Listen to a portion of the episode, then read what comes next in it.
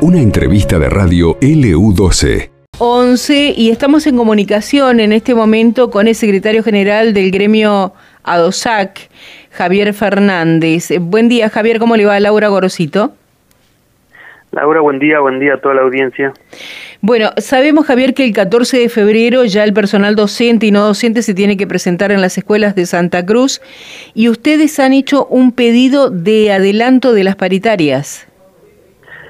Sí, sí, sí, sí.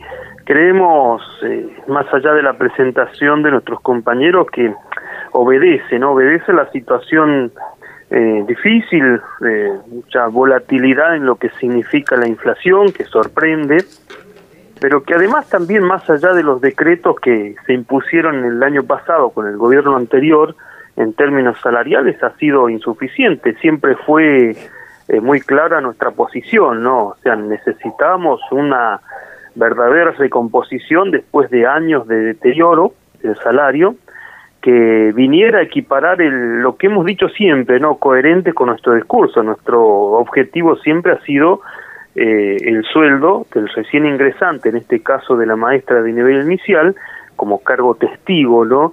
Eh, que esté acorde a los costos de la canasta familiar. Y hoy la canasta familiar en nuestra región, digamos, está eh, evaluada en 500 mil pesos aproximadamente. No pareciera una locura, pero realmente si uno pudiera ver la realidad y, además se siente, ¿no? Cada uno somos ciudadanos de la misma de la misma provincia y, realmente eh, el costo de vida se hace cada vez eh, digamos, más inalcanzable y en ese sentido como cualquier trabajador es lo que necesita, mejor dicho, no cualquier trabajador, cualquier familia para sobrellevar la, eh, el costo de vida, ¿no?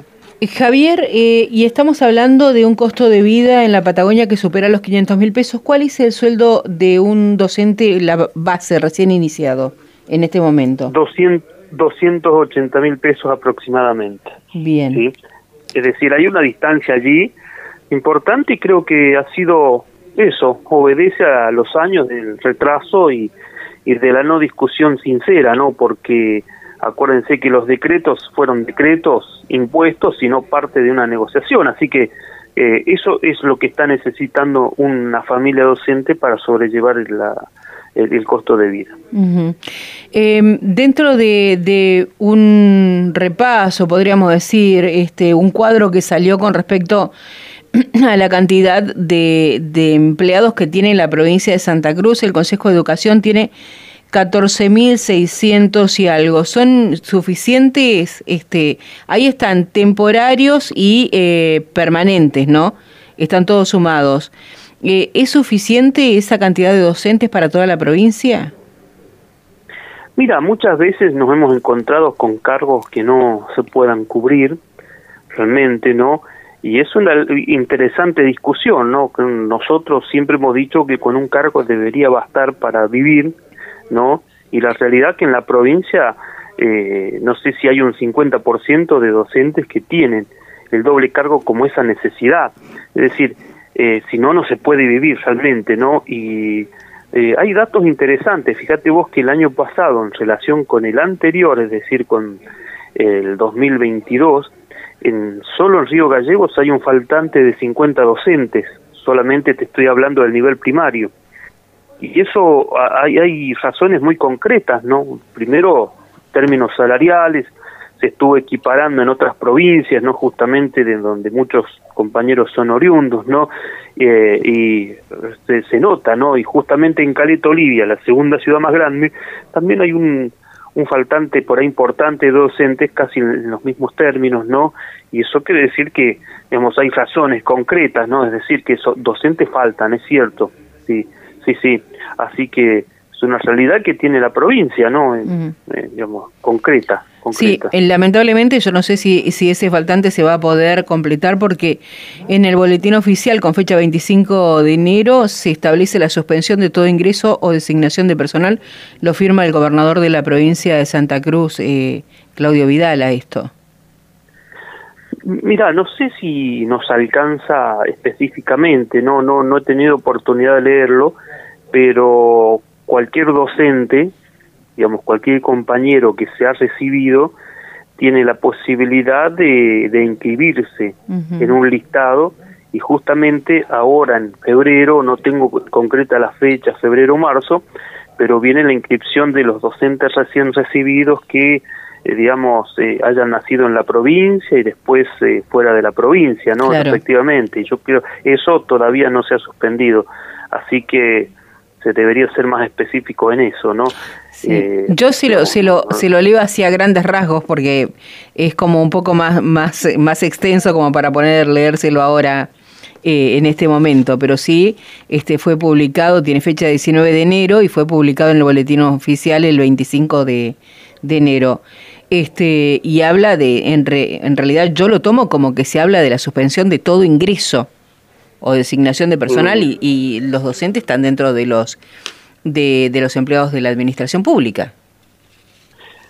Sí, sí, sí, sí. Bueno, se tendrá que ser específico porque imagínate vos que se bloquea el ingreso de compañeros docentes, realmente después son los que podrían faltar, así que realmente no, no lo veo viable en nuestro sector, así que bueno, bueno sería una decisión. Eh, sí, bueno, después seguramente va a tener la posibilidad de leerlo. Em, con respecto a, volvemos a, las paritarias, ¿ustedes para cuándo eh, tendrían intenciones de, pedir este adelanto? No, lo antes posible. Eh, ya estas notas han sido cursadas al Ministerio y al Consejo Provincial de Educación Así que para nosotros es importante aprovechar el tiempo, porque obedece que después del 14 hay, hay a, las intenciones de comenzar el ciclo lectivo el 29, hay una distancia, digamos, pequeña y creemos que es importante por la cantidad de temas eh, discutir antes, ¿no? Y bueno, para nosotros eso, si nos estuvieran llamando mañana pasado, allí estaríamos, ¿no? Así porque, bueno, eh, dependerá las las intenciones que tenga el gobierno de también porque en definitiva te, planteo que ya los nuestros objetivos están planteados digamos valga la redundancia no en la paritaria anterior eh, solamente quedamos a la, a la espera de la de las respuestas así que eh, ya nuestros objetivos, cuáles son nuestras demandas, eh, saben, saben tanto el Ministerio como en el Consejo Provincial de Educación, incluso el mismo gobernador que en mano, eh, digamos, ha recibido de nuestra parte un documento bastante extenso con nuestros objetivos, ¿no? Mm. Fernández, ¿van juntos con, con AMET? ¿Los dos piden este adelanto de paritarias?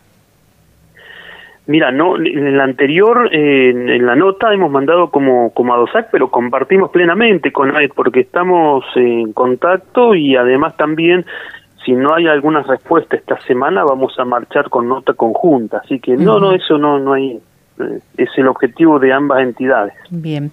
La última pregunta, y ya lo dejamos en libertad, y tiene que ver con que un tema que siempre se, se apeló y se estuvo como latiguillo, el tema de las carpetas médicas en los docentes. ¿Ustedes tienen algún conteo, tienen alguna base con respecto a eso, cómo, cómo está la situación en este momento? Mira, no, pero vos sabés que hemos sido muy coherentes con el discurso de siempre. Nosotros no avalamos ninguna situación que sea irregular y los mecanismos del Estado están eh, todos eh, escritos, ¿no? Es decir, eh, un docente no le firma la carpeta a otro docente, ni tampoco el sindicato lo hace, bajo ningún punto de vista, ¿no?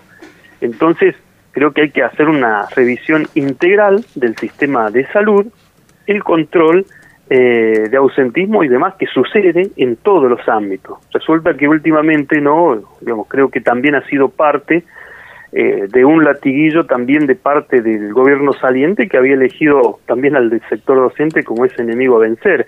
Y saben que creo que los mecanismos están. Si empezaran a funcionar, realmente sería fantástico, porque incluso cuando hubo oportunidad en algún momento de discutir esto, eh, habíamos propuesto nosotros también mecanismos para que digamos las cosas empezaran a funcionar. ¿Qué pasó en aquel momento hace muchos años? Eh, nos dijeron que en el caso del sector de salud eh, no contaban con los medios necesarios ni con el personal suficiente para ir y golpear la puerta de quien dijo que estaba, digamos, con situaciones de salud y creo que ese es el punto. Los mecanismos están, hay que empezar a hacerlos funcionar, nada más y nada menos, ¿no? Sí, sí. Bueno, eh, Javier, muchísimas gracias. Bueno, no, no, gracias a ustedes y bueno, y un saludo a toda la audiencia y quedamos a disposición. Muchas gracias, un placer, hasta luego. Igualmente, adiós. Hablábamos con Javier Fernández, secretario general de ADOSAC Provincial, y este pedido de adelantar las paritarias.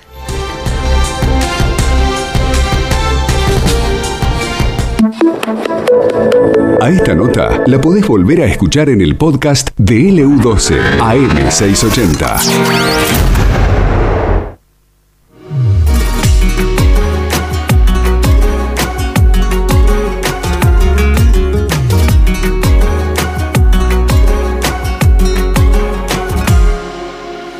Siempre hay alguien como tú que te nubla la razón, pero no quiere escucharte. Siempre hay alguien como yo, cuanto más me dicen. Esto pasó en LU12, AM680 y FM Láser 92.9.